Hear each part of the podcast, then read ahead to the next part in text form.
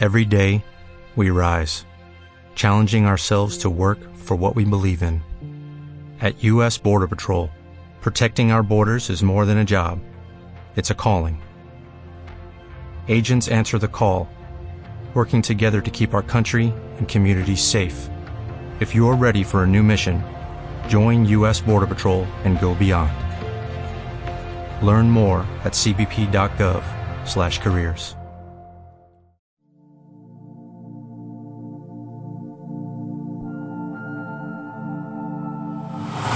escuchado alguna vez aquello de que la realidad supera siempre a la ficción? ¿Acaso no lo creen? Pues pasen, pasen y oigan. Prepárense para iniciar un profundo viaje a los dudosos confines de lo insólito. Trazaremos ahora y por siempre las etéreas bases del eterno umbral de lo imposible. Atrévanse, pues, a cruzar la difusa línea que separa a este de otros mundos a través de la dimensión límite.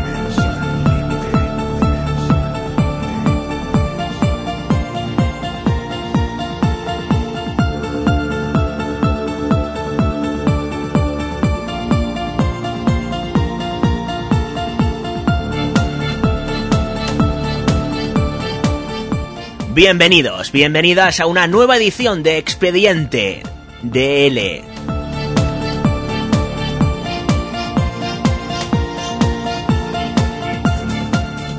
Pues eh, aquí estamos una vez más eh, con un eh, contenido que espero y deseo que sea de vuestro interés.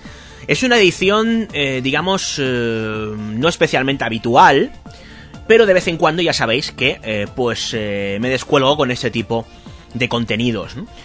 Eh, se trata de la presentación de la puesta de largo en Madrid de la nueva edición ampliada de Hay otros mundos, pero están en este, el libro Coral y Benéfico, eh, proyecto de dimensión límite desde un inicio, que acaba de ser eh, reeditado y del que ya pues tenéis cumplida información, o si no, os invito a que escuchéis los próximos minutos para ello. ¿Por qué? He decidido poner a vuestra disposición como un contenido más de Expediente DL esta presentación. Pues eh, hay varias causas. La primera, varios nos pedisteis que por favor eh, grabáramos lo que allí sucediera para poder disfrutarlo posteriormente y obviamente vuestros deseos son órdenes. Luego, por otro lado, encontrarnos, eh, digamos que en un evento a personalidades tales como eh, Carlos Canales, Miguel Pedrero, José Miguel Parra, José Juan Montejo, Manuel Berrocal, Javier Sierra y Manuel Carballal, todos en un mismo evento físico compartiendo ceremonia, eh, no es nada habitual y considero que incluso podría calificarse como de acto histórico. Con lo cual, eh, yo disfruté como un enano ante semejante reunión de, de cracks. Yo así lo creo eh, y espero y deseo que mm, ese punto de vista sea compartido por los oyentes, ¿no?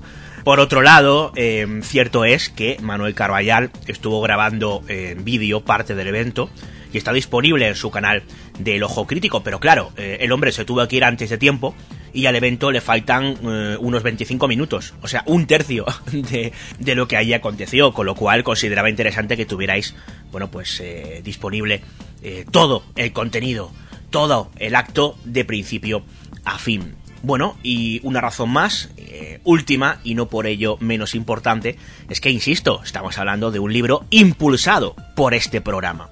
Y si en este programa no hacemos mención o promoción de los actos, eh, creo, ¿no? Humildemente que interesantes, como el que nos atañe, si no lo hacemos nosotros, pues ¿quién va a hacerlo? ¿Eh? ¿Verdad? Además, no olvidemos que el libro es benéfico.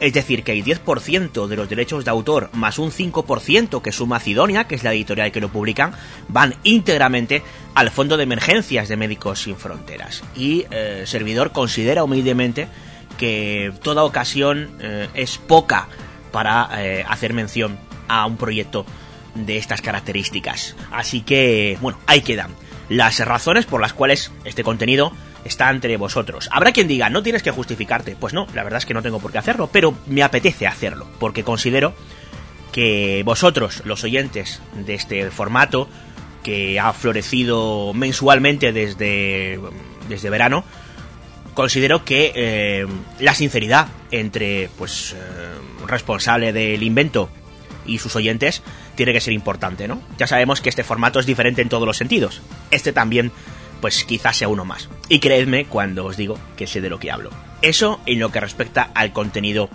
de este mes.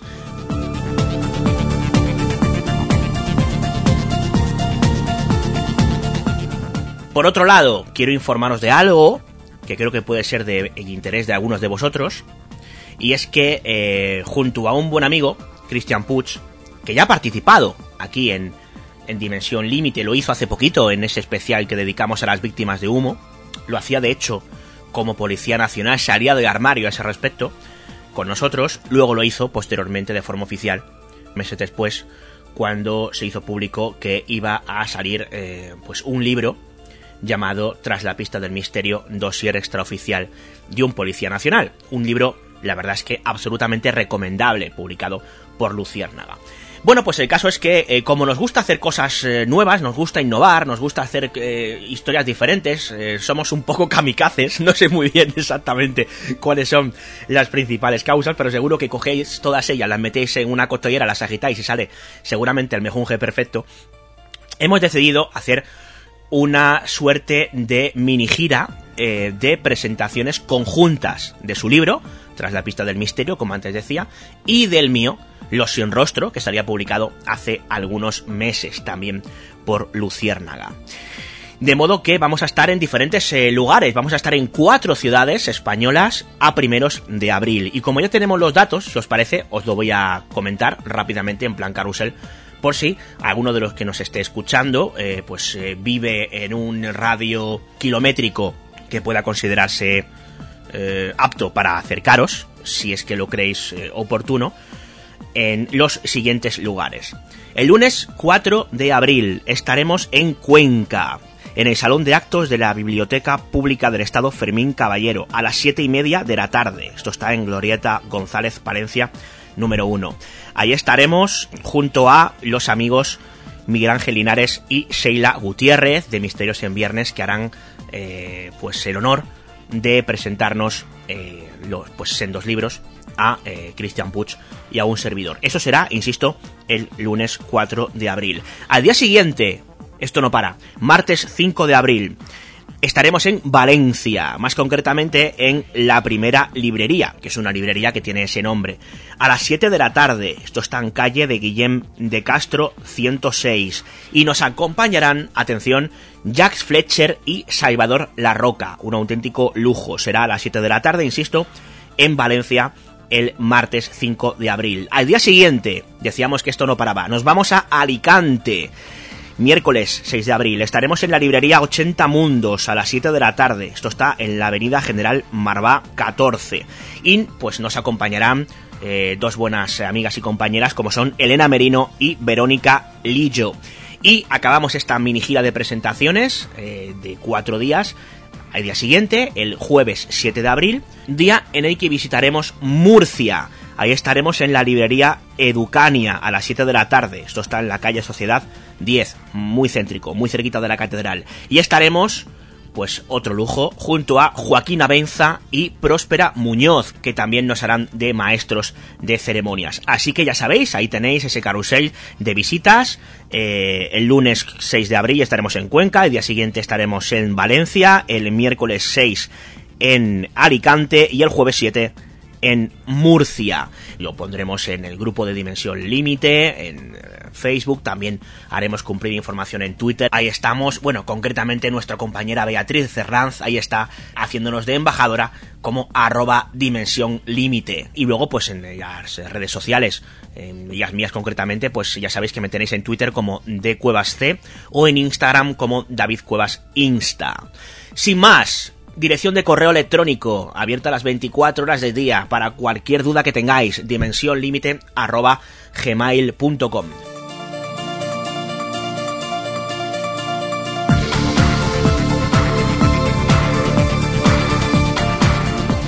Dicho lo cual, no me enrollo más y os dejamos eh, con el contenido de este mes, como decíamos, con ese evento, con esa presentación de Hay otros mundos, pero están en este. Mm, se dijeron cosas muy interesantes, se hablaron de temas de los que habitualmente no se suele hablar y sobre todo con un enfoque mm, que no es del todo habitual. Os vais a reír, lo vais a pasar bien. Ahí lo dejo. Dicho lo cual, me despido hasta el mes que viene con un nuevo contenido de Expediente DL. Adiós. Yo soy Eric Fuderiken, el escritor eh, de Suiza, eh, eh, con mucho, eh, mucho cariño a Dimension Limited. Dimension Límite. My name is Eric Fuderiken. I live in Switzerland. I'm a Swiss author who published over 30 books about extraterrestrial visits in the deep past of mankind. And I always hope that many of Radio Dimension Limited are listening to me. A través de la dimensión límite. Hay otros mundos, pero están en este. Un libro benéfico, el 15% de la venta, irá destinado a la ONG Médicos Sin Fronteras. JJ Benítez, Jacques Vallée, Bruno Cardeñosa, Miguel Blanco, Jesús Callejo, Carlos Canales, Lorenzo Fernández, Manuel Carballal, Fernando Rueda y hasta 40 autores se unen en esta pionera obra colectiva con ensayos de investigación sobre ovnis, arqueología, parapsicología, enigmas históricos, mitos, leyendas. Hay otros mundos, pero están en este. Coordinado por David Cuevas y editado por Ediciones Sidonia. Ya a la venta.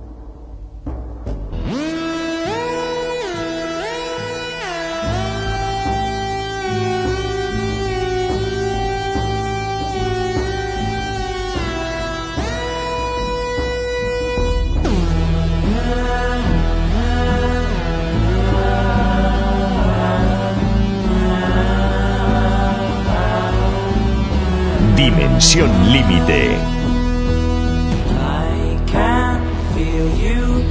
Bueno, hola a todos. Eh, bienvenidos a la Casa del Libro. Gracias mil por haber hecho un hueco eh, un día como hoy para eh, venir a pues presenciar la presentación de un libro como este, ¿no? De estos temas raros que imagino que son el nexo de unión que han hecho que todos estéis aquí sentados. Eh, os vamos a pedir, os vamos a preguntar si os importa que los que estamos aquí hablando nos quitemos durante un rato las mascarillas. ¿Tenéis algún inconveniente? Vosotros no, por favor. ¿No? Vale, pues os lo agradecemos. Todos estamos vacunados. Estamos ya, bueno, por aquí hay alguno que incluso... Habla espontáneo. Eh, hay incluso por aquí alguno, no voy a decir nombre, que dice que es inmune al COVID, no voy a decir. Es cierto. y bueno, dicho lo cual, eh, pues una vez más, bienvenidos a este a esta presentación de un libro que ya se editó hace eh, casi una década, ¿vale?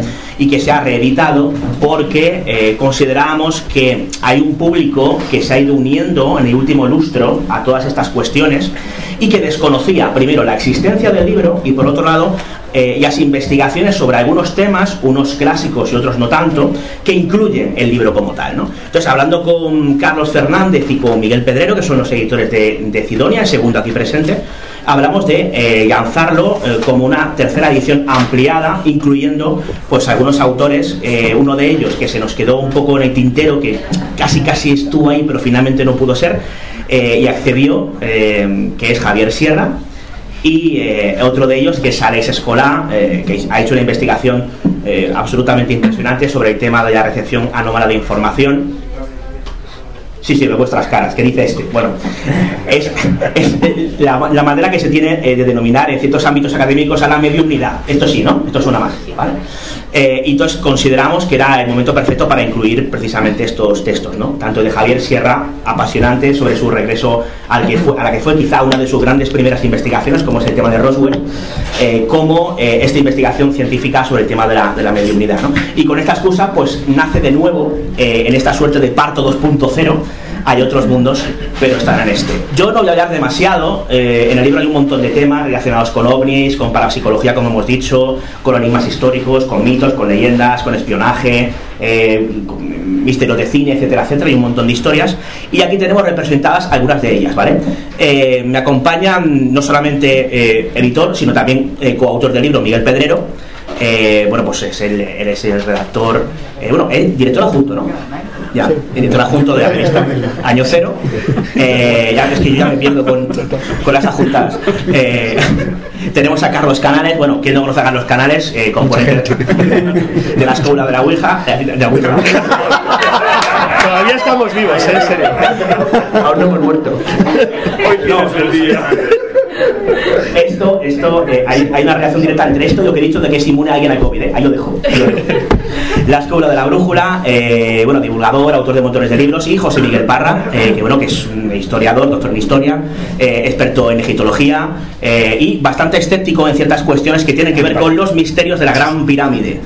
Y aparecen ahí reflejados en este, en este libro que tiene un cierto carácter, aunque sea a nivel divulgativo multidisciplinar, puesto que se abordan diferentes temas, unos, como decíamos, clásicos y otros quizá no tanto, desde diferentes perspectivas, lo cual creíamos que era interesante. Dicho lo cual, eh, doy paso a Miguel Pedrero, coautor, con un, con un capítulo súper interesante sobre eh, la gran oleada gallega, pero desde la perspectiva de la sociología, porque seguramente poca gente aquí no sabe que Miguel Pedrero no es, no es sociólogo por una asignatura o dos, ¿no? Sí. Por ahí anda la cosa. Sí, sí. Y hizo un desglose súper interesante precisamente sobre eh, lo que fue esa investigación brutal de la gran oleada gallega, en la que estuvieron implicados otros muchos investigadores como José Lesta, Carlos Gálvez Fernández, Manuel Carballal, eh, etcétera, etcétera. Eh, desde el punto de vista sociológico, con muchas gráficas, con muchos numeritos, algo que no era habitual. Y también, obviamente, pues como editor de, de Cidonia, tenía que estar aquí para comentar lo que considere pertinente. Así que, bueno, pues eh, ahí tienes un vídeo. Sí, está encendido. Bueno, pues yo voy a ser muy breve. En primer lugar, muchísimas gracias a todos los que, los que estáis aquí, que todos los que habéis decidido venir esta tarde aquí para acompañarnos y, por supuesto, también dar las gracias a todos los autores que han intervenido en, en este libro, que yo creo que, que, es un, un, trabajo muy interesante porque aúna a investigadores, a divulgadores con opiniones eh, diferentes e incluso encontradas, ¿no? que pueden ir desde el escepticismo e incluso a la militancia en el mundo del misterio, de la investigación de los fenómenos anómalos. ¿no? Yo creo que eso, eh, yo creo que a medida que uno va cumpliendo años se va dando cuenta que eso no es tan importante, que lo importante son las personas y que, y que yo creo, y más en la época en la que estamos viviendo, que sobre todo debemos llevarnos bien y cada uno puede tener su opinión y no pasa nada y nunca hay que entrar en los enfrentamientos personales. Y, y este libro yo creo que es un buen ejemplo de colaboración, de infinidad de o de un buen número de investigadores y divulgadores con opiniones enfrentadas que sin embargo deciden colaborar en un libro que además tiene una, una finalidad benéfica en este caso para, para Médicos Sin Fronteras. ¿no? Yo creo que eso es lo, lo fundamental. Y, poco más quiero, quiero decir, simplemente que, que, nada, que si podéis os acerquéis a, a este libro, disfrutéis, hay, um, hay temas muy, muy, muy diferentes, ¿no? que yo creo que eso también está muy bien, historia, ovnis, fenómenos paranormales, algunos... Eh, digamos más divulgativos, algunos temas más, más divulgativos, otros más científicos, pero yo creo que es una aproximación bastante interesante desde un punto de vista genérico a lo que es el, el mundo del misterio. Y, poco más quiero decir. Le cedo la palabra a mi compañero Carlos Canales. Bueno, de nuevo gracias a todos los que habéis venido, porque hombre, está bien esto de acudir a algo como esto, y sobre todo porque tener la mascarilla y nosotros no, lo cual nos da una pequeña ventaja. A mí cuando me llamó David y me dijo que se quería colaborar en un proyecto que tenía, de hacer un libro de muchos autores, además eso, como bien ha dicho Miguel, independientemente de la opinión que pudiera tener cada uno sobre los temas que se tocan, pues en principio me llamó la atención, vi que estaban, pues no sé, Charles Valet, JJ Benítez, y dije, bueno, aquí hay nadie conocido, a lo mejor con mi participación ayudamos algo, porque esto realmente es una banda de gente que no sé quiénes son ninguno, y entonces, bueno, le, le, le veía poco futuro esto. Pero realmente luego el resultado quedó bastante bien. Quedó bastante bien precisamente porque es caótico. Todo el mundo dice lo que opina del tema que le guste y quiere, porque además es una libertad absoluta de elección, y lo que, lo que, lo que queda es un libro muy original. Y además eh, hay una cosa muy importante en él, y es que efectivamente hay desde análisis súper sesudo, lleno de gráficos y numeritos, hasta cuestiones que rozan lo que es un cuento directamente. Es decir, que prácticamente es una narración de tipo, de tipo literaria, que no se parece en nada a lo que sería una investigación de campo o lo que pueda ocurrir de una revista al uso. Así que realmente como el libro además veo que va creciendo, que acabará siendo un libro muy gordo. No sé, como es que hace Bruno, por ejemplo, es así de, de 100 páginas. 430 para más. ¿eh? Claro, va creciendo. Entonces, esto, esto es un libro que puede progresar eternamente en los años futuros. Creo que algunos deberíamos revisar lo que dijimos en su momento.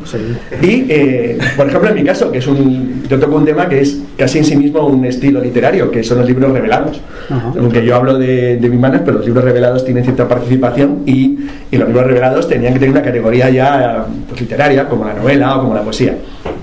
Entonces, una vez que lo miráramos todos de nuevo, y claro que el libro es infinito, pues algún día en la decimoquinta o decimosexta edición que, que habremos logrado y que Médicos Sin Fronteras agradecerá a David con un monumento en un acto público, pues porque para entonces ya será algo famoso. Bueno, en todo caso, a ti que fuiste quien salvó el libro, eh, pese a eso, esa Sí, sí, pues claro, gente desconocida, sí, sí. pero bueno, o sea, en aquel entonces yo podía aportar algo, tal. Eh, realmente yo creo que el, el libro es muy entretenido, muy divertido, muy variado, donde hay absolutamente todo lo que uno se puede imaginar que puede encontrar en la revista de Miguel, por ejemplo ejemplo, pero con todas las variantes del mundo. Y además eso es, lo hace muy entretenido y, y, muy divertido de leer. Es libro perfecto antiguo para ir a la playa, ahora ya nadie se lleva libros, ni al metro, ni cosas así. Pero este sí. Este pueden llevarlo. Nadie les mira raro si tienen este libro en el metro. Claro. O sea, esto no es una crítica al razón pura, Kant ni nada parecido. Entonces pueden abrirlo con toda naturalidad y es un libro que les aconsejo porque es muy entretenido, divertido y se lee por capitulitos, que está muy bien. Y además, fíjate, fíjate una cosa, sí, sí. si me permites, bueno, que, ¿eh? eh, eh, que, que, yo creo que es muy interesante porque en principio cuando nació este libro, yo creo que, que ninguno de los que participamos en este proyecto, y menos David, se iba a pensar que iba a tener un recorrido tan amplio, ¿verdad? Porque yo pensé que, que no pasaría de la casilla de salida directamente. Son estos proyectos que quedan en proyecto, ¿no? Claro, pero no, pero precisamente por lo que decía Carlos Canales, porque es un libro muy caótico, en donde te puedes encontrar de todo, y de hecho en mi caso vi la oportunidad de publicar eh, un capítulo del que has hablado anteriormente, que tiene que ver con la oleada gallega, sobre todo con un análisis estadístico y sociológico de la oleada gallega, que por supuesto es algo que no podría publicar nunca jamás en Año Cero o contar en un programa de radio en los que colaboro, ¿no? Y, sin embargo, al final, y, y yo creo que eso es una conclusión a la que hemos llegado muchos autores o escritores, y es que a veces pensamos, no sé por qué, que a la gente no le va a interesar lo que a nosotros nos interesa. Y al final te das cuenta de algo muy importante, y es que la gente que te lee es más inteligente que tú.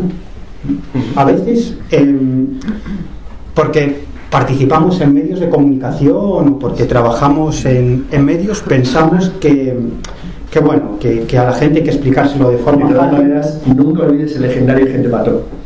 Claro que hay gente para todo. Sí, sí, pero a veces, a veces nos pensamos de, bueno, esto me interesa a mí porque estoy especializado en este tema y probablemente la gente no quiera ahondar tanto en este asunto. Y es mentira, es mentira. La gente lo que quiere precisamente es ahondar. Y cuando ve un tema interesante, un tema profundo, se mete ahí, precisamente porque los lectores en general y los oyentes son más inteligentes que tú. Yo siempre sigo la máxima de Javier del Pino, que para mí es uno de los, de los grandes directores de programas radiofónicos que hay en la actualidad, el, director de la Vivir que son dos días, que siempre dice, yo hago radio para gente más inteligente que yo, porque los que están al otro lado, su mayor parte, son más inteligentes que yo. Yo creo que este libro es un buen ejemplo de eso. Es decir, son, son temas a veces muy profundos, a veces muy duros, pero que si me interesan a mí y yo vamos, me he devorado muchos de los capítulos de este libro con enorme interés, obviamente también a los lectores. Y no solamente eso, sino que hay, eh, digamos, bloques muy especializados, como el bloque de parapsicología científica, que yo creo que nunca se haya publicado algo de, en esa línea, un bloque en el que se habla de parapsicología con doctores en psicología, con médicos, con psicólogos, con personas que habían investigado en entornos controlados, ¿no? que tiene muy poco que ver ya con lo que todos tenemos en mente con esta moda de los cazadores de fantasmas y demás. ¿no?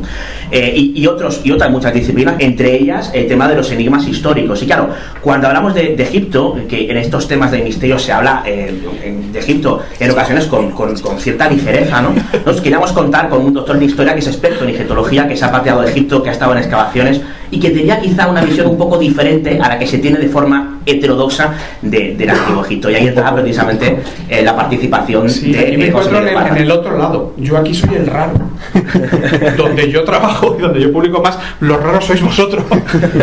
pero es interesante que esas perspectivas se dieran la mano no, no, no, y, pero... e invitar eh, a ese raro de nuestro mundillo a que nos, yo, nos versara en lo que realmente sabe. Yo empecé aquí con Mondariken ya lo he contado muchas veces. A mí me pregunta, ¿cómo te empezaste con la egiptología? Pues porque yo leía en botánica en casa y de ahí acabé diciendo, oye, hay que ser algo más, ¿no? Y acabé llegando a la historia, en plan serio, ¿no? Como, como nuestro amigo. Y aquí pues empecé un poco en este mundo porque, porque tengo amigos que se dedican a estas cosas. Y sobre todo porque, pues, eh, como me dijo nuestro amigo y fallecido, el doctor Jiménez del Oso, me dijo, te ofrezco mi revista. Puedes escribir lo que quieras y te van a leer 20.000 personas todos los meses. Adelante. Y este libro es una oportunidad para hacer eso. Hay gente que le gustan los misterios, hay gente que le gustan los ovnis, le gustan los marcianos. Y me dijeron, oye, cuéntales lo que sabemos de verdad de la Gran Pirámide que ellos no saben o creen saber. Y es lo que he dedicado, son tres o cuatro cositas, puntos, como que nunca se han encontrado momias dentro de las pirámides, cómo, cómo se construyeron, no podemos saber cómo se hicieron, en fin, ese tipo de cosas. Y es a lo que se dedica un poco el, mi capítulo, ¿no? que espero que haya desfecho a algunos, algunos entuertos. Bueno, como veis, la cosa es súper variada, ¿no? OVNIs, ovnis antes de los ovnis, como es el caso de los bimanas, sobre lo que escribe Carlos Canales, enigmas históricos, ya hemos citado otros muchos temas, ¿no? Em, bueno, yo dije, prometí que habría sorpresas hoy. Y, y, creo que entre todos, porque esto no es mérito mío, sino méritos de los que han hecho posibles que esas sorpresas tengan lugar, pues eh, eh, precisamente para la redundancia han hecho posible que esto sea, sea cierto. Así que yo voy a hacer lo siguiente, porque yo soy simplemente un coordinador, un moderador, y hay otros autores que están aquí, está por ejemplo pues José Juan Montejo, está Manuel Berrocal, que claro, no podemos estar todos juntos, obviamente, porque esto sería una especie de mesa súper rectangular, casi que una especie de última cena, ¿no? última cena de estas eh, que, que han hecho más famosas de lo que ya son libros, como la, la Cena Secreta, por ejemplo, de Javier Sierra. Así que yo voy a levantarme y, eh, aunque sé que va a por ello, le voy a ceder mi sitio a Javier Sierra, que está aquí con nosotros y que es uno de los autores, de hecho es la incorporación, la gran incorporación junto a Alex Escolar de esta tercera edición ampliada del libro. Así que, Javier, sé que vas a matarme, pero por si acaso, un aplauso para él.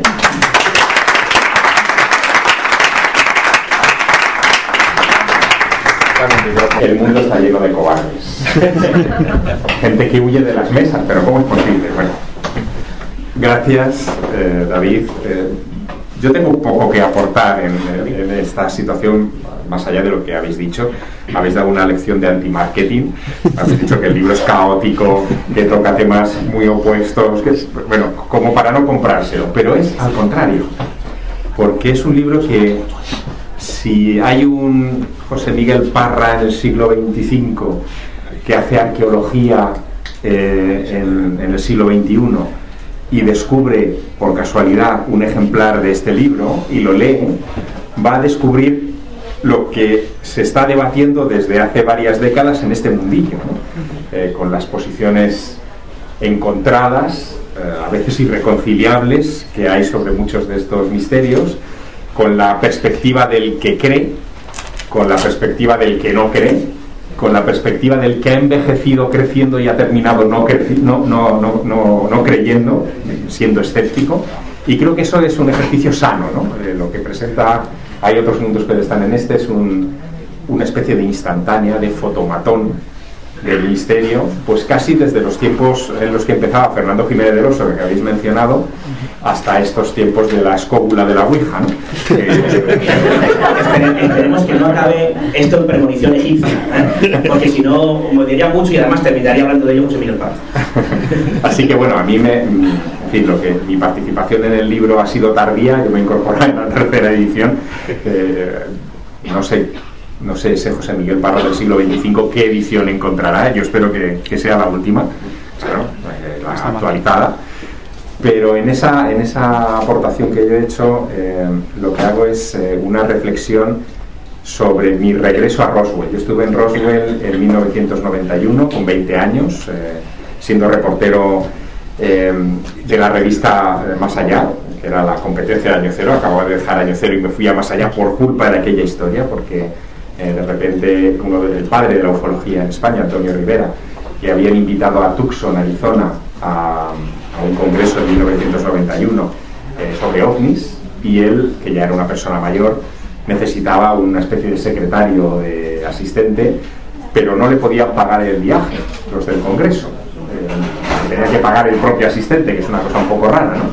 Bueno, pues el asistente fui yo y quien lo pagó fue más allá, a cambio de unos reportajes.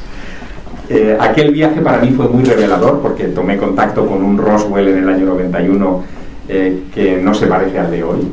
Nadie se acordaba del caso del ovni estrellado, eh, no se había rodado Expediente X, por supuesto faltaba mucho tiempo para que Roland Emmerich estrenara Independence Day, en fin, no formaba parte del mito ufológico.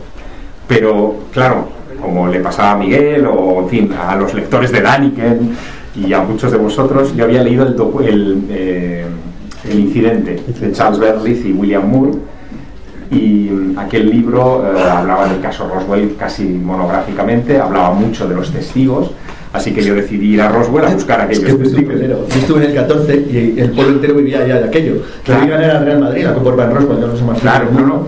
En el 91 solamente había un vídeo. ahora hasta las, hasta las farolas tienen ya pinta extraterrestre. Por supuesto, cosa por Claro, en el, en el 91 solamente había un, un videoclub que se llamaba Outer Limits que vendía unas, unos mags, unas tazas, con uh, la portada del Roswell Daily Record del 8 de julio del 47, que dio la noticia del ovni estrellado.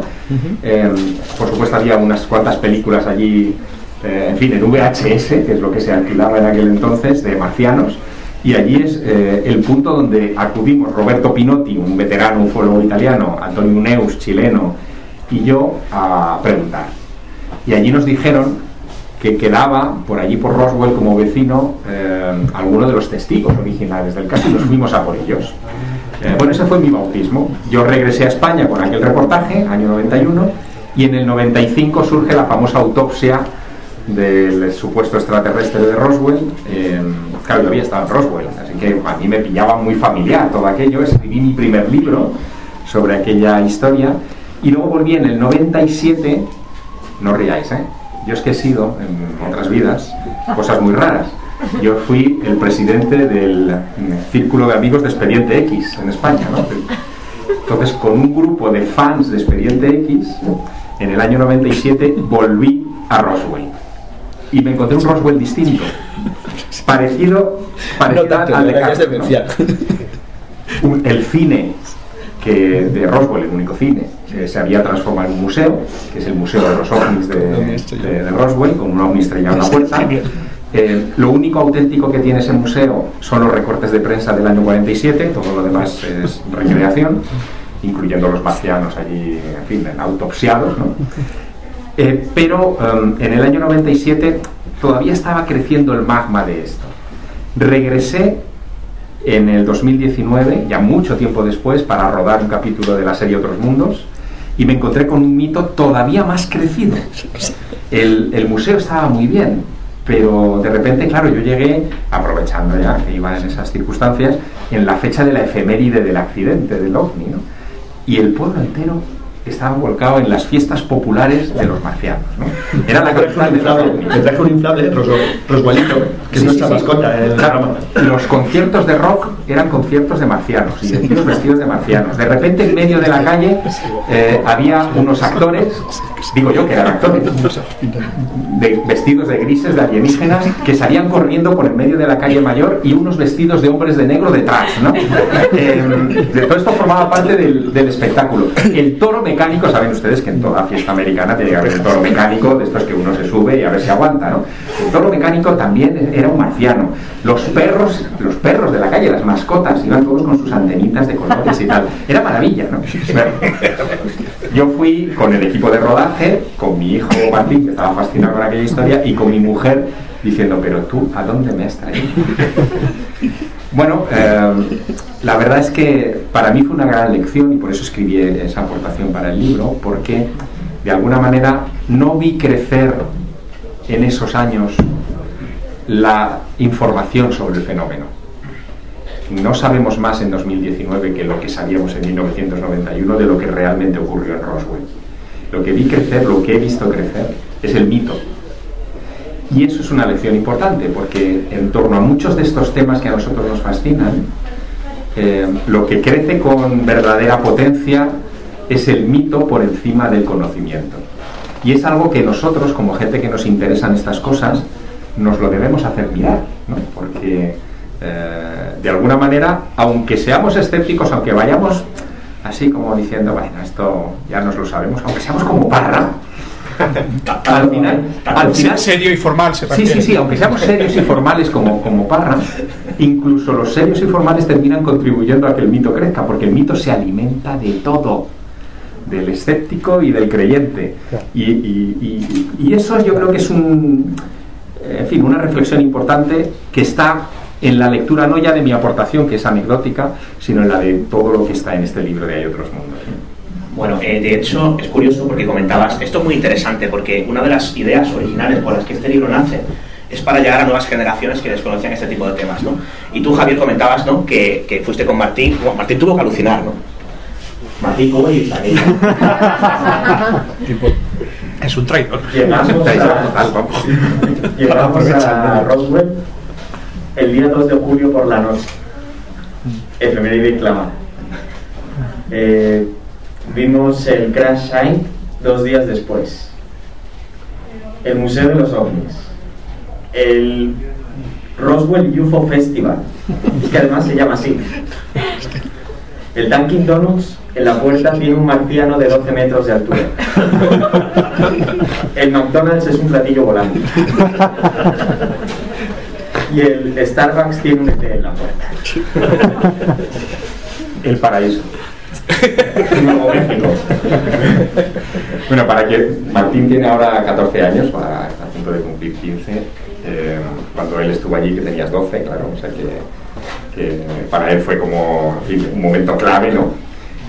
Para que os hagáis una idea como anécdota, es simplemente cuando nosotros entramos en Estados Unidos, sabéis, es que pasa por el control de inmigración, etcétera, y el, el señor de inmigración que, revisó nuestra documentación para entrar en el país, negro de dos metros de alto, así que nos miraba desde, desde las alturas, y decía, ¿a dónde van ustedes?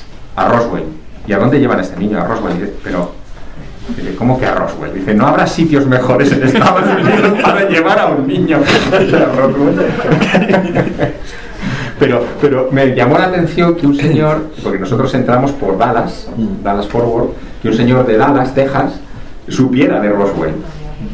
Luego me di cuenta de que el torpe era yo. Todo el mundo en Estados Unidos sabe que es Roswell por el ovni estrellado. Y cuando llegamos a Roswell, una cosa que nos llamó mucho la atención es que, más allá de las farolas y todo esto que, que, que están decoradas, las farolas son los bulbos de las farolas, ¿no? La parte superior, con unos ojitos de marciano, todas, ¿no?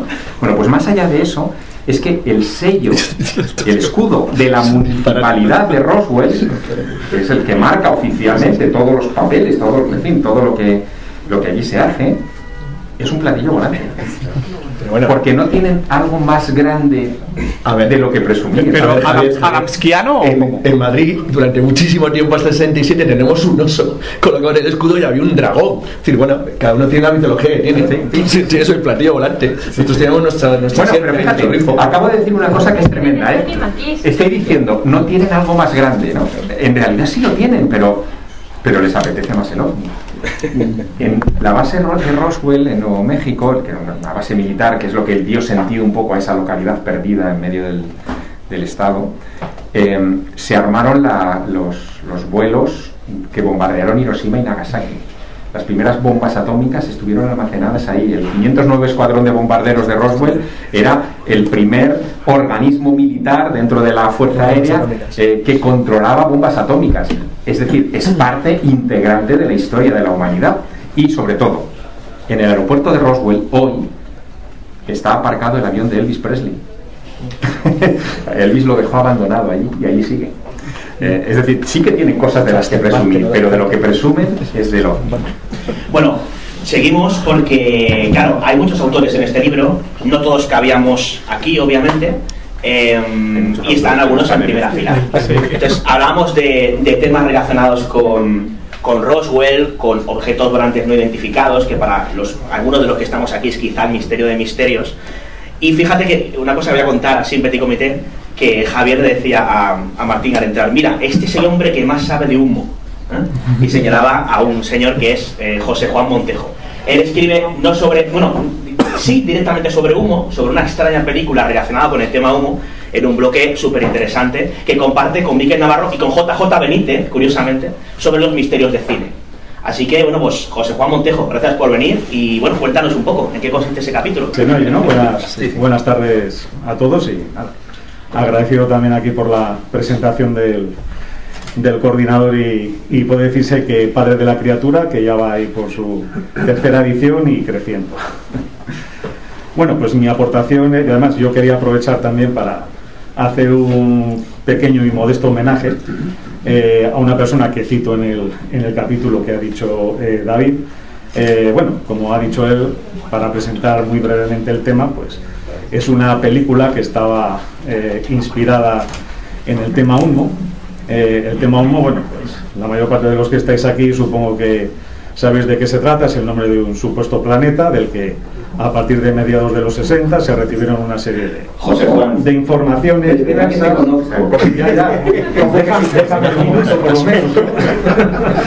No compone conferencia de una hoja. Bueno, eh, un tema que empezó a rodar desde los años 60 con unos avistamientos ovnis eh, que en aquella época pues fueron muy comentados en los alrededores de Madrid, los casos de Aluchi y San José de Valderas. Entonces eso creó una expectación eh, y una, un comienzo de popularidad pues, de ese tema. Y una muestra curiosa de, de, la influencia social que empezaba a tener fue pues, que uno de nuestros clásicos del fantaterror español, eh, Paul Naschi, pues cogió ese tema, se inspiró de modo tangencial en él para escribir uno de sus primeros guiones, eh, pues cuando ya empezaba a ser conocido por su personaje del hombre lobo. Entonces él hizo como una especie de cóctel de monstruos, ¿no? los que seáis aficionados un poco a ese tipo de cine, pues tipo de los que se hacían por entonces en la productora británica Hammer, pero sobre todo los que se hacían en los años 30, 40 y 50 en la Universal. De mezclar al hombre lobo con Drácula, con la momia, eh, personajes así. Entonces, en el caso de Paul Nachi, pues mezcló a estos eh, monstruos ¿no? clásicos eh, con unos extraterrestres. Una avanzadilla que procedía de un planeta llamado Unmo y que tenían unos planes pues de, de conquista de la Tierra, utilizando a esos monstruos clásicos, reviviéndolos, resucitándolos, etcétera, etcétera, para utilizarlos como una especie de fuerza de choque. Entonces, bueno, pues ya brevemente eh, yo tuve las primeras noticias de esta curiosa película, pues gracias a una recopilación de artículos semi-inéditos eh, que se titulaba Tras la pista de un 2 y que escribió un ufólogo muy activo en los años 80 en Madrid que se llamaba Manuel Salazar. Entonces mi modesto homenaje es hacia Manuel o Manolo Salazar, que hace poco pues me enteré de que desgraciadamente falleció hace tres años, en 2018. Un aplauso. Así que un recuerdo.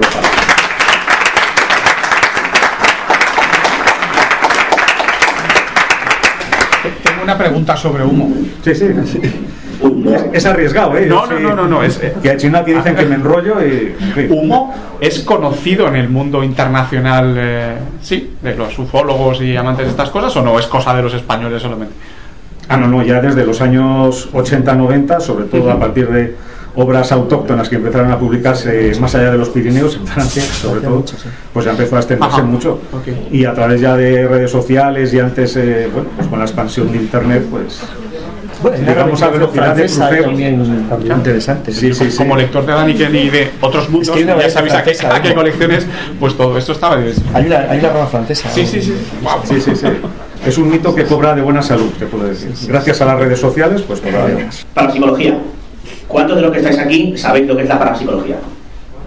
Levantad la mano.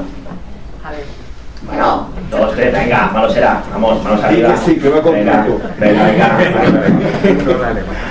Bueno, los que las ya habéis levantado y los que no lo habéis levantado y sabéis o queréis saber lo que es, creo que os vais a sorprender con el bloque dedicado a la parapsicología que hay, que hay en el libro, ¿no? Y como, digamos, embajador de ese bloque, porque, bueno, al, al resto de embajadores casi os tuvimos a todos en la presentación de la semana pasada en Barcelona, a José Luis Ortiz, y Jaume Esteve y a Ángeles Escola Gascón, pues está aquí Manuel Berrocal. Manuel Berrocal, que, bueno, escribe sobre un tema interesantísimo, un estudio que se hizo sobre la telepatía. ¿Sabéis lo que es la telepatía, no? Eso sí, ¿no? Vale. Pues, Manuel, cuéntanos un poco en qué consistió ese estudio y por qué decidiste incluirlo en el libro. Bueno, pues la verdad es que la historia yo incluí esta. Vamos a ver, eh, normalmente la parapsicología tiene un gran problema y es que hay dos maneras de entenderla. Una, la que no es la parapsicología, es decir, todas esas historias de fantasmas, de señores cazando, eh, pues bueno, no sé, eh, figuras raras, psicofonías, todas esas cosas que normalmente nos están vendiendo de parapsicología, eso no, eso no es parapsicología, eso será lo que sea. Pero si tú quieres hablar de parapsicología, es un aburrimiento. Son estudios en laboratorio, existencia en un momento determinado de control, existencia de, pues eso, resultados, valoraciones, estadísticas. Eso es parapsicología. Y tú lo vas a hacer en cosas muy concretas. Telepatía, precognición y punto. Y ahora, experiencias cercanas a la muerte. El resto no es parapsicología. El resto lo podremos llamar lo que queráis. Será espiritismo, será salirte de botellón el fin de semana a ver si cazas un fantasma, lo que tú quieras. Pero eso no es parapsicología. Con lo cual, el gran problema es que cuando te dicen, no, y quiero que escribas algo de parapsicología. Bueno, claro, miras entre los papeles y demás y dices, ¿qué les meto? Un estudio de 600 casos de, de, supuesta comunicación telepática con los análisis, con los estudios, con el estudio estadístico, con el no sé qué, no sé cuánto. Vamos, si lo publican, pobrecitos míos. Con lo cual intenté encontrar algo que llamara, que fuera leíble, que fuera atractivo y que de alguna manera sí hablara de esas experiencias que normalmente se hacen en parapsicología real, a nivel de laboratorio. Y para ello hicimos todo, bueno, cuando yo estaba en la Sociedad Española de Parapsicología, hicimos un estudio de, pues con toda una serie de personas sobre comunicación telepática. Os puedo decir que en casa me parece que tengo todavía muchos de los registros del momento, las típicas cartas Zener, ya sabéis, son un peñazo, en cuanto has hecho 20 experiencias, te aburras como un enano.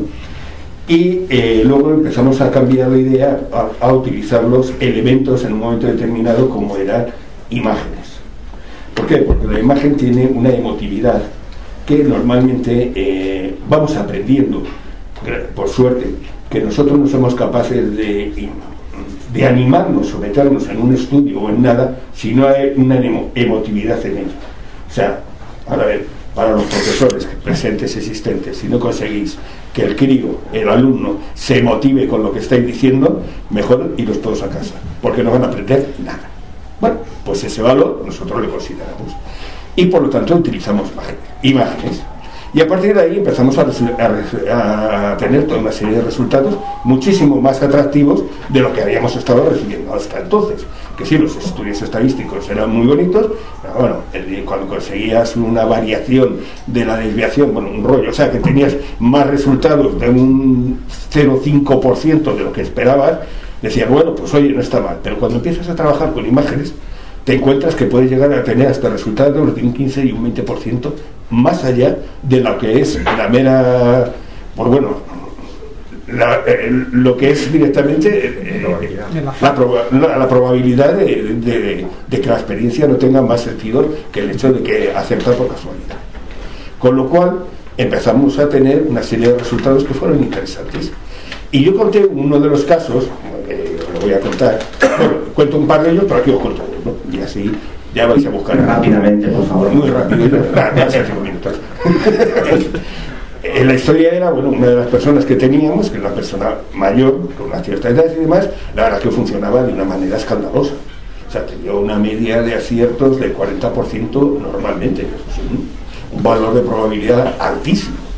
Y en un momento determinado, pues bueno, cuando empezamos a funcionar con las imágenes, tuvimos una respuesta, pero muy curiosa porque ante una de las imágenes tuvimos la situación de que se puso en un estado de ansiedad tremendo, lo cual no tenía sentido, porque ya llevábamos un montón de tiempo haciendo experiencias y demás y no sabía muy bien, bueno, no había una razón en especial.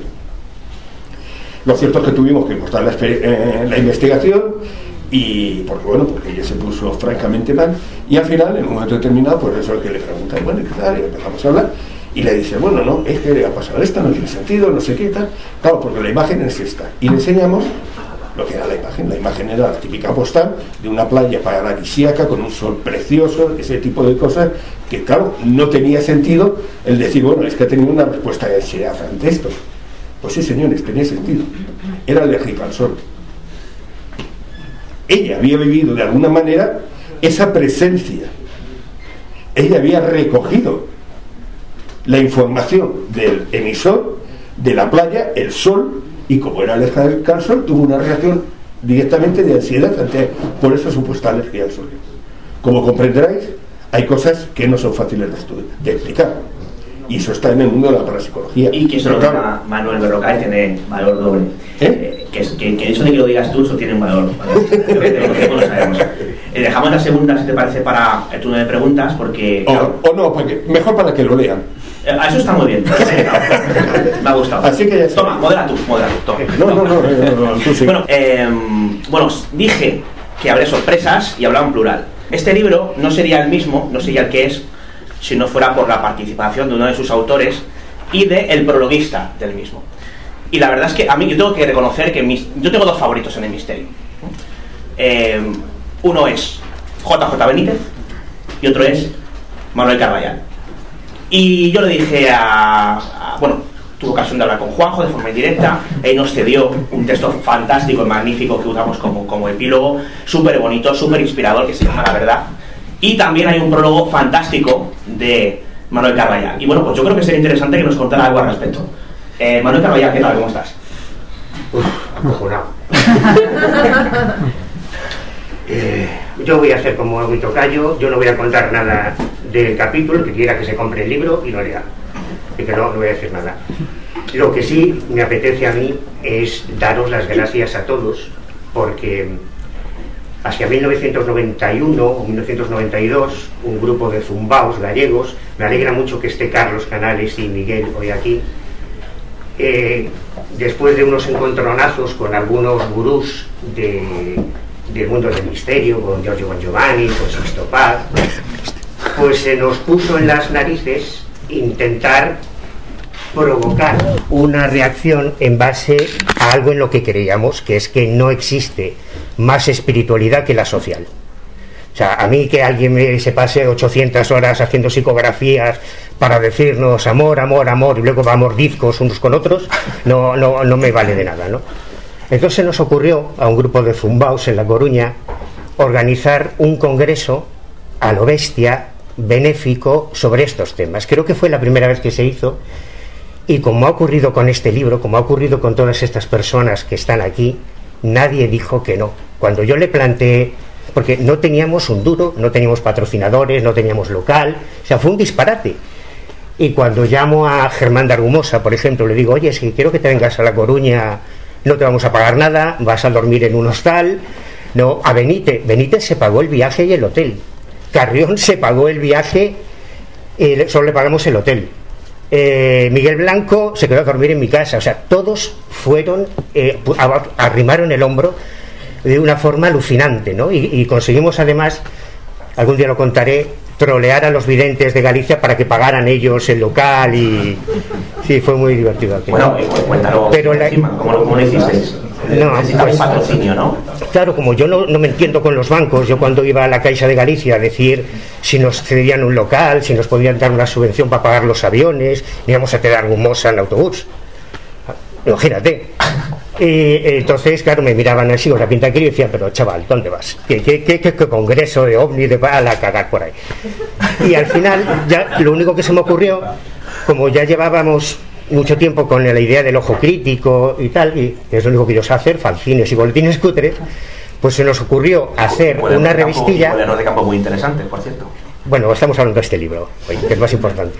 Pues se me ocurrió hacer una guía de la Galicia mágica llena de módulos de publicidad que le vendía a los videntes, a los curanderos, iba por, o sea, me cogía la voz de Galicia, veía los anuncios, Pepita, echa las cartas, ponía casa Pepita, mire que un módulo de publicidad, va a venir Germán de va a venir JJ Benítez, y además vamos a meter artículos, va a ser una revista que se va a regalar a toda la gente que venga, y son clientes potenciales para usted.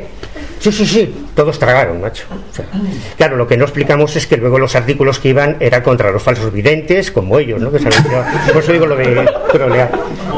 Pero bueno, la cosa salió muy bien y todo el dinero que se recaudó daba igual para donde fuera, porque lo importante, lo que queríamos hacer, y en eso eh, Fernando Jiménez del Oso nos apoyó mucho en aquel primer congreso, era dar una idea, no para que alguien cogiera el relevo que, se pueden hacer cosas desinteresadamente por estos temas, que la mayoría de las veces los que van de espirituales y se llenan la boca de la palabra amor, paz, al final no hacen nada. Y lo importante es, no es lo que pensamos, no lo que queremos, ni siquiera lo que decimos, lo importante es lo que hacemos. Entonces, después de aquel congreso, que en aquella ocasión fue para la ciudad de los muchachos, el albergue agarimo del, del Padre Villa, hicimos más cosas y hace pocos días, por eso digo que me gusta que estés aquí, me encontré unas fotos de cuando montamos la movida de los orfanatos de Rumanía, en la que, claro, yo reclutaba a la gente que conozco, a mis amigos, que la mayoría son del misterio. Y me encontré unas fotos de este señor, de Miguel Pedrero, de José Lesta, de Alex Navarro, de Carlos Fernández, no, no sentándose a dar una charla gratis, que está bien, ¿no? Ni, ni cediendo su trabajo en un libro gratis, que también está bien, sino cargando 15 toneladas de juguetes, de comida, de medicinas y de ropa para los orfanatos romanos, y ahí estaban y tampoco cobraron nada.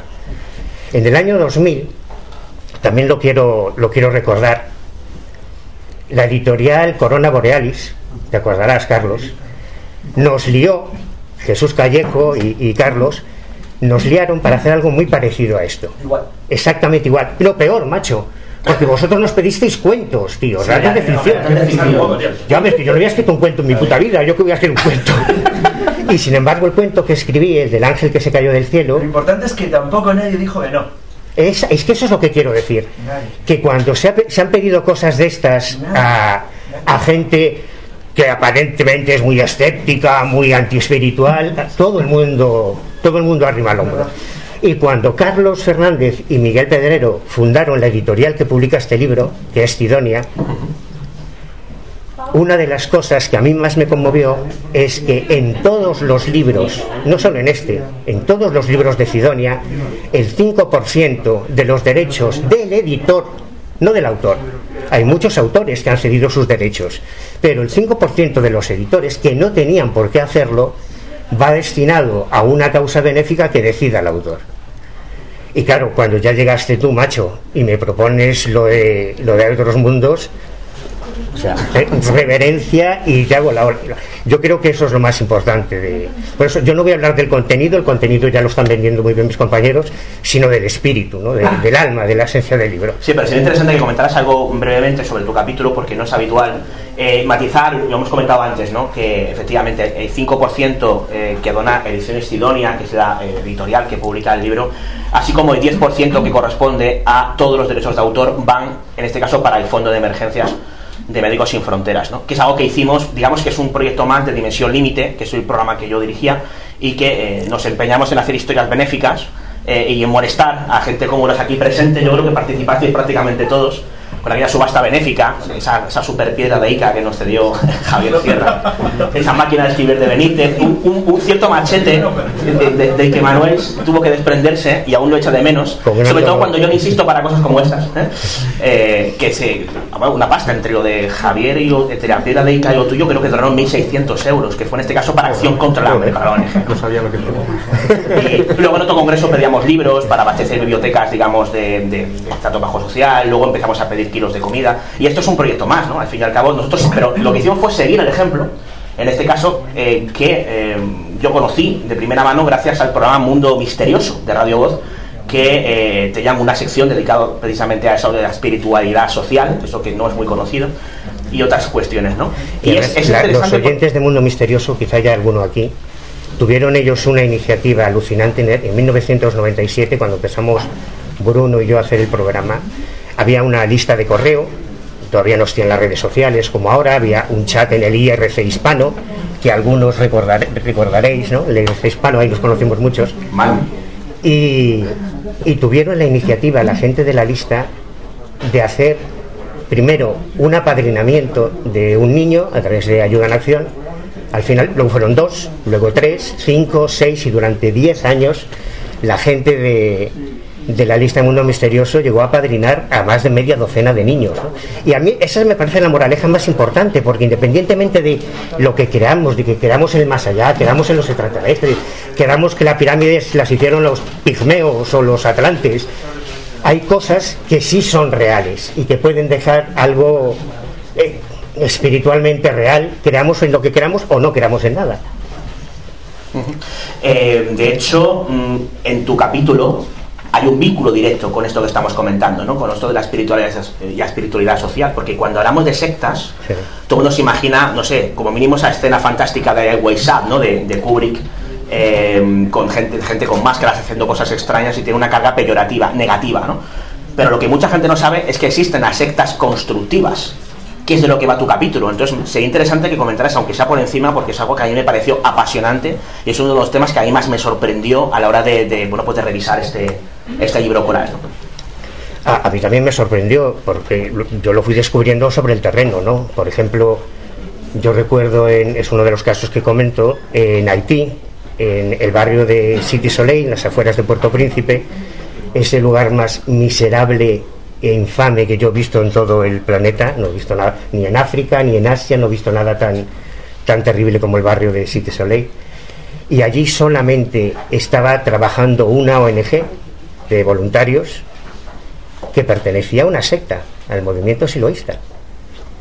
Y me dejaron como muy flipado, ¿no? Es como si te lo encontrases a los Hare Krishna, ¿no? O a los de Nueva Acrópolis haciendo trabajo social ahí dices, joder, cuando todo el mundo sabe en todos los catálogos de sectas destructivas están referenciados como secta destructiva, fíjate lo que están haciendo aquí.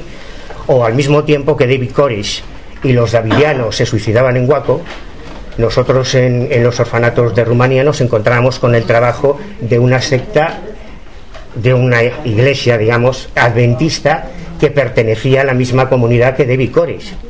O mientras se, se producía el terrible suicidio de los seguidores de Marcel Applewhite de la Puerta del Cielo en Estados Unidos. En La Coruña, un grupo fantástico que se llama Humanidad Solar se daba cuenta de que llevaban siguiendo a Sisto Paz, a Eugenio Siragusa décadas, que los marcianos no acaban de llegar, siempre estaban anunciando que vienen, ya llegamos, ya llegamos, pues con el cambio de hora de Ganímedes que no han llegado. Y en todo ese tiempo se consumían miles de hojas, de folios, que había que sacar de árboles que había que talar, hablando de la ecología y de cuidar los bosques, y un día dijeron, pero ¿qué carajo estamos haciendo? Y decidieron mandar a, como diría Fernando Jiménez del Oso, hacer cósmicas puñetas a los extraterrestres, montaron un albergue para toxicómanos y vagabundos y gente sin hogar en La Coruña, muy cerca de la Torre de Hércules, y pasaron de hablar de amor a hacer amor, en el buen sentido. De eso va ese capítulo. Bueno, pues muchísimas gracias, Manuel, por, por tu intervención. ¿no? Eh, bueno, ahora ha llegado el turno, eh, vuestro turno, el turno de que preguntéis lo que consideréis oportuno a los aquí presentes eh, y, bueno, obviamente a los autores que están también entre el público, ¿no? así que, venga, esas manos levantadas y que no se diga.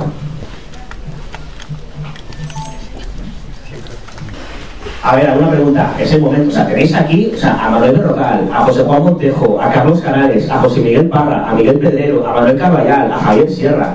Eh, no sé, o sea, si, si, yo fuera vosotros les diría pregunta. ¿No es? Ya, ya, has escuchar nombres y empezar a levantar la mano. Buenas tardes. Eh, yo soy un admirador de Javier Sierra, él lo sabe.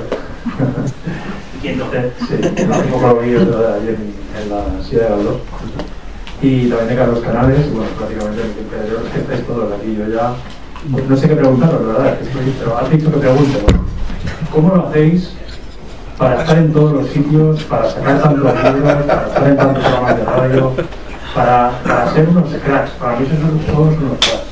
Y bueno, simplemente era saber, me da igual que respondas. Miguel. Yo, yo diría que algunos tomamos nota de la primera novela de Javier Sierra, para saber pilotarnos. Ahí dejo, ahí dejo la pista. Pues Javier, no sé si por alusiones quieres decir algo al respecto. Ya me has pisado la respuesta, si yo no aprendí con la monja de Ágreda. no, yo creo que el, el, el, secreto es que no hay secreto. ¿no? Eh, la mayoría de nosotros, como decir, todos empezamos muy críos en estas historias nos conocimos siendo muy pequeños y, y, al final el tiempo ha ido jugando un poco a nuestro favor. Ahora todavía no estamos en la edad venerable, o quiero creer que no, nos observamos todos ya bastante, bastante, bien, pero, pero claro, mmm, Manolo y yo empezamos a escribirnos, eh, yo tenía 15 años cuando empecé a cartearme con, con Manuel, ¿no? le encontré en la sección de anuncios de la revista Karma 7. sí, sí, sí. No, no, eh, buenos anuncios, ¿eh? Donde él decía que quería correspondencia con gente para hablar de ovnis y de parapsicología. Eh, en realidad quería hablar más de lo paranormal que de lo ufológico, pero bueno, nos fuimos guiando mutuamente, ¿no? En ese sentido. Eh, yo creo que la clave está ahí, ¿no? en haber empezado muy jóvenes, haber pasado por, mucho, por muchos lugares, eh, haber nacido, fíjate lo que te voy a decir, ¿eh? haber tenido la enorme suerte de haber nacido antes de la llegada del Internet, porque de alguna manera eso nos obligaba a viajar, a ir a los congresos, a ver las, a las personas a las que admirábamos. Eh, yo creo que eso es lo que nos marcó más. Y bueno, ahora pues eh, digamos que intentamos, en la medida de nuestras posibilidades, seguir respondiendo a aquellas preguntas que nos formulábamos de chicos y que, y que siguen estando vigentes. ¿Más preguntas? Y si, bueno, mientras surge alguna pregunta, si alguien de vosotros quiere responder a lo que ha preguntado antes el compañero. Bueno, a, a mí me parece una, una pregunta muy interesante, ¿no? Porque yo creo que, que a veces algunos hemos estado, estamos demasiado expuestos a los medios de, comunicación. Yo creo que a veces sí, a veces tienes razón cuando dices, ¿cómo es que estáis en todos los sitios? Bueno, a veces creo que es exagerado. Por lo menos eh, en mi caso, en mi caso particular, ¿no? Y, y de hecho, últimamente he tomado algunas decisiones de dejar proyectos vinculados con la televisión y con la radio, precisamente porque a veces uno tiene la sensación de que mm, cuando participa demasiado en medios de comunicación, al final tienes que hacer un programa de radio semanal, tienes que hacer una revista mensual, tienes que acabar un proyecto de televisión de 13 capítulos o de los que sean, y, creo que, que, se pierde la esencia, precisamente la esencia que contiene ese libro. Yo nunca he sido más feliz, más feliz que cuando he ido a seguir una historia, cualquiera, ¿eh? con mi mochila, mi grabadora, mi blog de notas y sin urgencia de ningún tipo para publicar un artículo, eh, acabar un programa de radio, etcétera, etcétera. ¿no? Es decir, esa libertad de salir de casa y no saber qué te vas a encontrar. En el fondo es una pequeña aventura, ¿no? porque no te vas al Amazonas ¿no? a jugarte la vida, es una pequeña aventura. Pero es, yo creo que es una aventura y yo creo que todos los que, como decía Javier, hemos nacido antes de la era de Internet, yo creo que esa sensación todos la, tenemos muy presente, ¿verdad? Eso de salir, no saber dónde vas a dormir, si te vas a encontrar con la persona que quieres para que te cuente esa historia que andas persiguiendo, si vas a encontrar una pista o no lo vas a encontrar. A veces es una, una lucha contra ti mismo, ¿no? Contra tus ganas de dejarlo todo, decir, bueno, ya está bien, no vas a conseguir nada, y una voz que te dice, bueno, sigue, sigue, ¿no? Es una sensación muy especial. Y precisamente cuando practicas eso, es de verdad cuando surgen las respuestas y cuando surgen los, eh, las pistas adecuadas y las respuestas adecuadas. Porque no tienes una urgencia de nada, sino que estás enfocado en una historia y una historia te lleva a otra, esa historia te lleva a un libro, ese libro a un autor, ves algo por ahí y de pronto te das cuenta que estás metido en un tema interesantísimo. Y eso solamente se hace cuando no hay urgencia, ¿no? Y yo creo que, que además todos nosotros tenemos esa maldición, ¿no? La maldición de que a veces tienes la sensación de que has luchado mucho ¿no? para, entre comillas, llegar a un determinado lugar en los medios de comunicación y cuando estás en los medios dices, me falta algo, me falta esa sensación, me falta disfrutar otra vez de cuando tenías 17, 18, 19, 20 años. ¿no? Yo probablemente he vivido la crisis de los 40 a los 45 y, y me ha hecho replantearme muchas cosas y quizás por eso quiero volver a mis 20 años. ¿no? Y en eso estoy. bueno, una pregunta por aquí, ¿vale? Un segundo, perdona. Eso de que esto no es una aventura, vamos a dejarlo. Porque quedarte tirado a las 4 de la mañana en el autobús porque ha reventado en medio de Extremadura, que no hay nada a la vista en kilómetros, si eso no es una aventura, que me lo cuente. Es una pequeña aventura que nos hace sentirnos vivos, ¿no? Por lo menos. Sí, sí.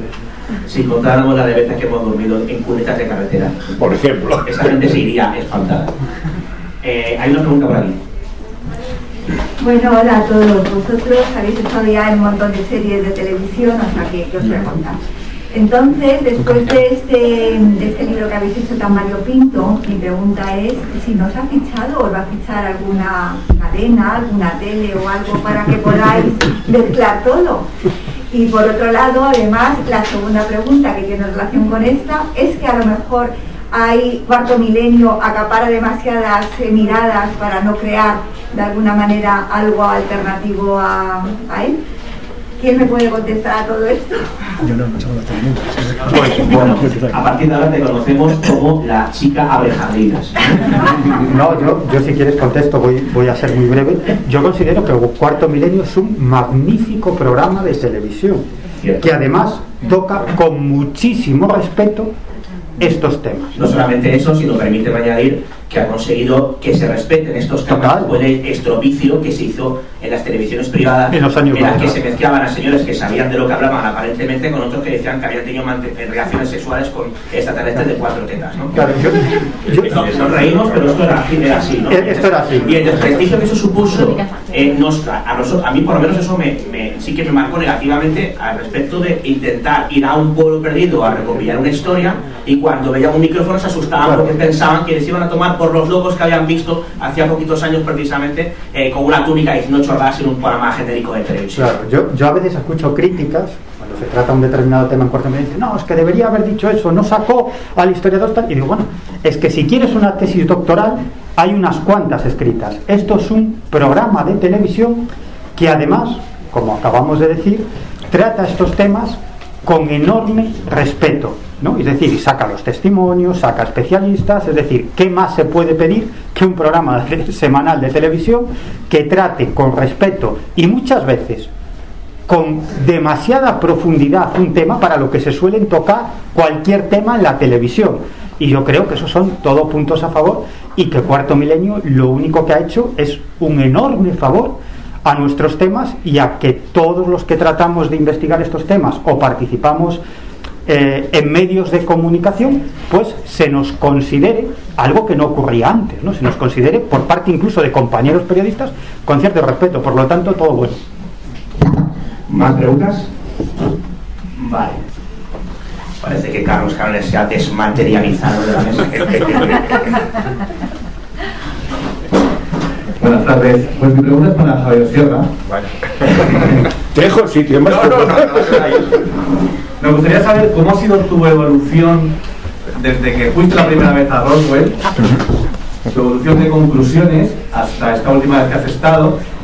Eh, sí, pues bueno, eh, si ha cambiado algo, piensas igual, han cambiado muchas cosas, pocas, me interesa bastante. Esta es mi pregunta. Gracias. A ti. Bueno, esto es para. a ver. Esto es para una conferencia. bueno, lo que me pides es un desarrollo muy amplio. Em, por resumirlo en modo respuesta, claro que es, es el tiempo que tenemos. em, yo, mi, mi postura respecto al caso Rojo es que allí ocurrió algo muy serio, muy serio, que implicó eh, un reconocimiento en un momento de que algo había ocurrido y una ocultación que se convirtió en política gubernamental contra el tema OVNI. No sé si contra el tema, fíjate, esa es mi postura ahora, o si simplemente descubrieron que podían utilizar el asunto de los ovnis para encubrir muchas cosas. Es decir, era una etiqueta maravillosa. Estábamos eh, situados en Nuevo México, 1947, posguerra mundial, lugar donde se estaban ensayando con las V2 alemanas, con un montón de, de- de- de desarrollos tecnológicos, y de repente la gente, en vez de preocuparse si había un accidente nuclear con una bomba transportándola de una base a otra o armándolas en un avión, se preocupaba de unos platillos volantes que eran pues, algo lejano y, difícil de controlar. Yo creo que ahí hubo un poco de todo. O sea, que algo pasó, un incidente, no creo que fuera un incidente nuclear, que es lo que se ha especulado mucho en estos años, porque de haber sido un incidente nuclear, cuando en el año 95 Bill Clinton libera información sobre incluso experimentos con humanos que se hicieron con, con plutonio, inyectando plutonio a ciudadanos americanos en colegios, etcétera, Sí, sí. barbaridades, hubiera salido también el asunto de Roswell. Por lo tanto, no, no debe formar parte de ese paquete de, de- de asunto nuclear. Y ahí viene la duda. ¿Qué es entonces lo que ocurrió? Es decir, ¿qué era más importante que lo nuclear cuando lo nuclear sigue siendo lo más importante en Estados Unidos? Eh, todavía hoy, en el mundo, en el equilibrio del mundo, aunque no se hable de ello en prensa todos los días. ¿Qué es lo, lo que podía ser más importante que lo nuclear en ese momento? A mí solo se me ocurre lo extraterrestre, pero, pero es que no lo sé. O sea, tampoco, tampoco tengo yo la prueba para, para decirlo. ¿no? Entonces, eso, que en mis primeras aproximaciones al incidente de Roswell, eh, digamos que veía con menos prudencia, también porque era más joven, porque me fascinaba más el aspecto mitológico, etc. Ahora lo veo con, con, con ese interés, ¿no? Eh, pensando que sigue habiendo un, un asunto genuino detrás de Roswell que algún día espero que conozcamos. Antes de entrar en la ronda final de preguntas, porque se nos va acabando el tiempo, está muy callado José Miguel Parra, me gustaría preguntarte Aquí escuchando, es lo mejor que se un poco en base a lo que preguntaba esta, esta mujer, ¿no? Eh, ¿Algún programa televisivo que recomiendes, digamos, para eh, contrastar ciertas informaciones que aparecen habitualmente de Canal Historia, eh, como Ancient Aliens y similares, cuando hablan principalmente de alguno de los temas que tú más conoces, como puede ser Egipto, Mesopotamia u otros tantos? Si te digo la cantidad de años que hace que no veo la tele, alucinas. O estoy leyendo o veo una serie, o estoy leyendo o escribiendo o traduciendo o veo una película. O, o sea, la televisión es algo como que para mí, el telediario, ¿Algún podcast, algo que recomiendes? no sabría decirte porque no sé los que existen. Carlos, no sé si en tu caso... Al Ya final, hace 25 años que no entiendo la tele. Vaya dos. Eh, a, a ver, ¿más preguntas? Ahí al fondo.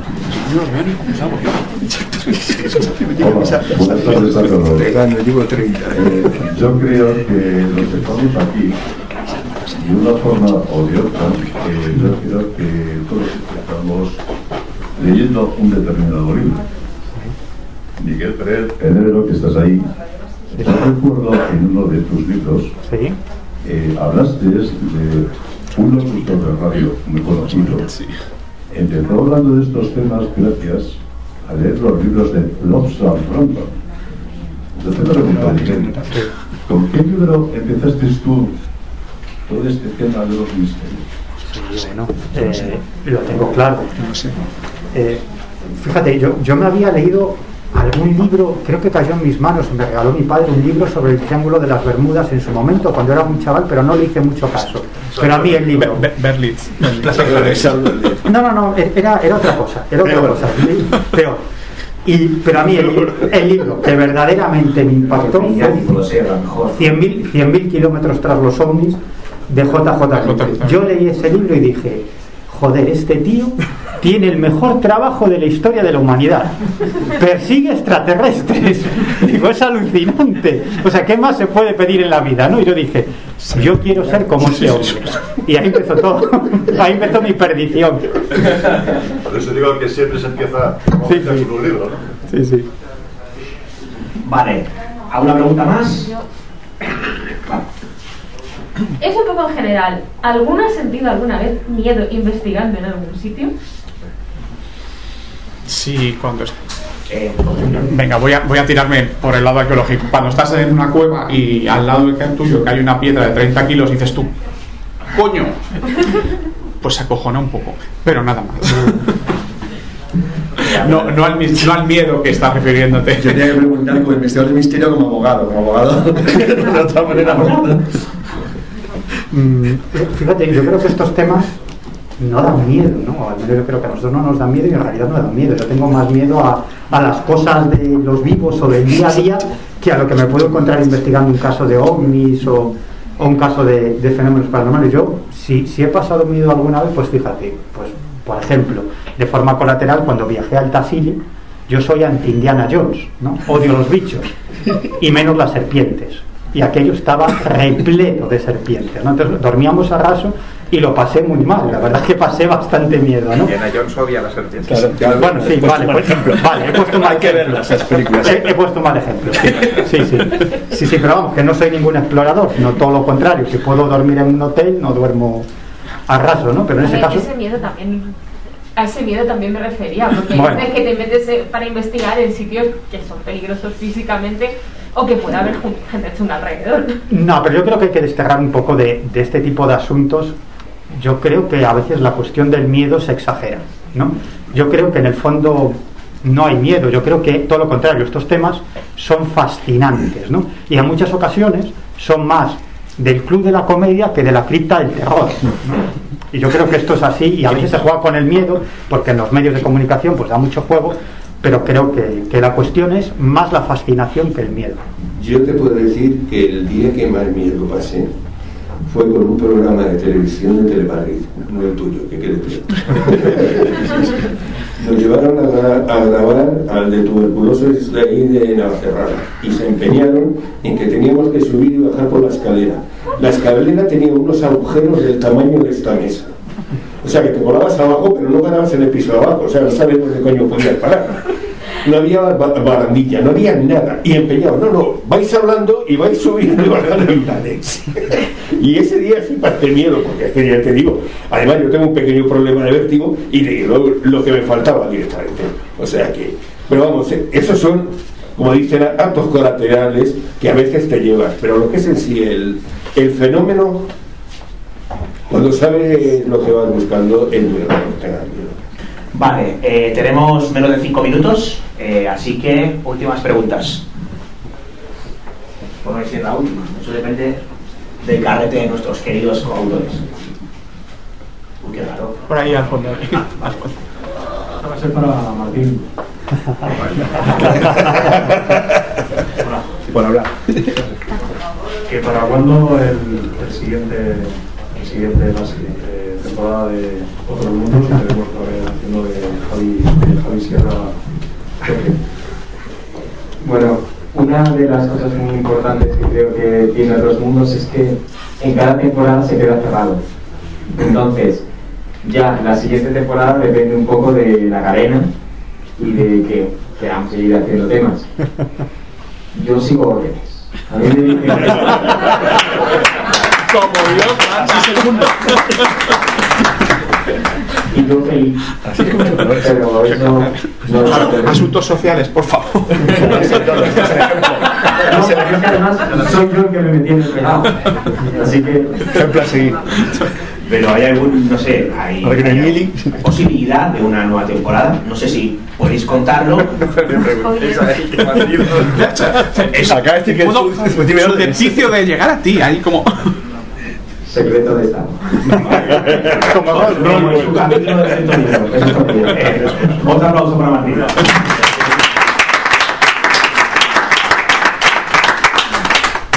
Venga, última pregunta. La última, uy, nadie quiere ser el último, ¿eh? ¿Seguro? Bueno, pues como no hay más preguntas, eh, vamos a ir concluyendo el acto. No sin antes recordaros que ahora yo voy a hacer algo que no debería hacer, ¿vale? Porque estoy de coordinador y tengo, se supone que cierta responsabilidad. Pero en el fondo, en el fondo, lo que yo he hecho durante esta hora y cuarto es ser un aficionado infiltrado. Yo me lo he pasado genial escuchando a los que durante muchos años fueron, y siguen siendo, mis ídolos a la hora de divulgar o investigar esas cuestiones. ¿no? Es muy complicado reunir en un, en un, digamos, evento de este tipo a personas como Manuel Berrocal, Miguel Pedrero, Carlos Canales, José Miguel Parra, Manuel Carballal, José Juan Montejo o Javier Sierra. Es muy difícil.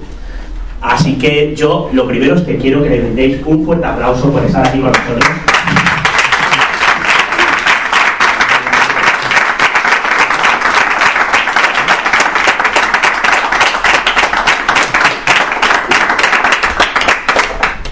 Prometer y prometo que diría un viejo presidente transitorio que no es fácil, no es fácil porque todos tienen mil que hacer, hacer, todos tienen mil historias en las que están y nos, digamos que el hecho de estar aquí a las 9 menos cuarto de la noche un día entre semana pues es algo que hay obviamente que agradecerles. También agradeceros a vosotros por estar aquí por el mismo motivo, porque todos tendréis mil quehaceres y mil historias en las que estáis y máxime en tiempos convulsos como estos. ¿no? Y hombre, eh, yo en vuestro lugar aprovecharía ¿eh? y atracaría a los aquí presentes para llevaros una firmita. En el libro de Hay otros mundos, pero estará en este, ya lo explicábamos, un libro tan coral como benéfico.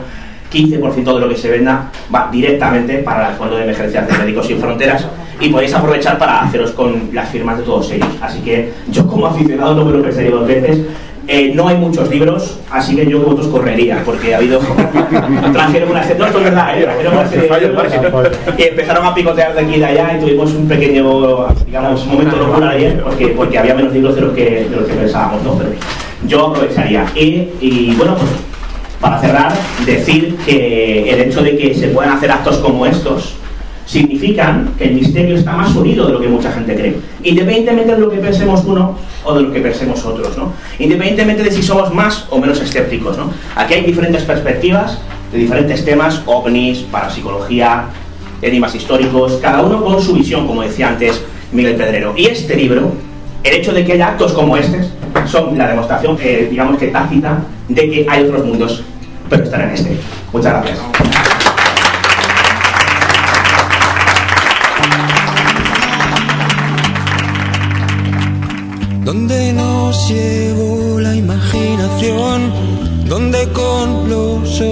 Cerrados se divisan infinitos campos, donde se creó la primera luz, germinó la semilla del cielo azul. Volveré a ese lugar donde nací de sol, espiga y deseo. Son sus manos en mi pelo, de nieve, huracán y abismos, el sitio de mi recreo.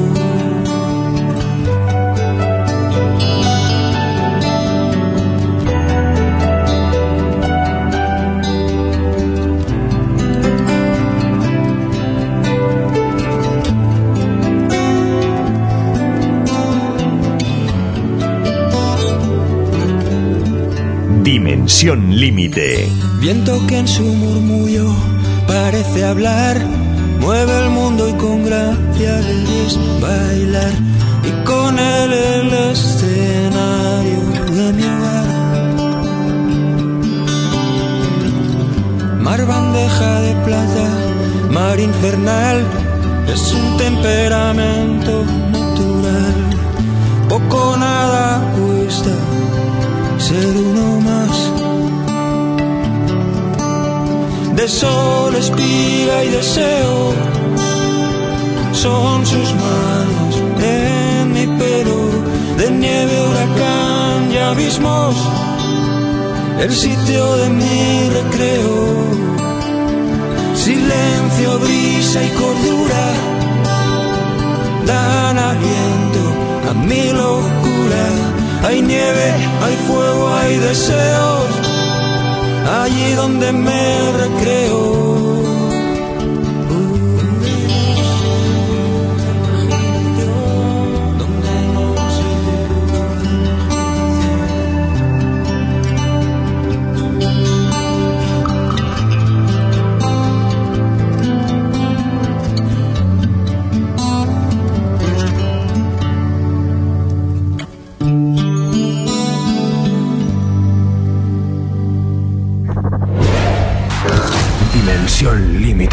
Dimensión límite.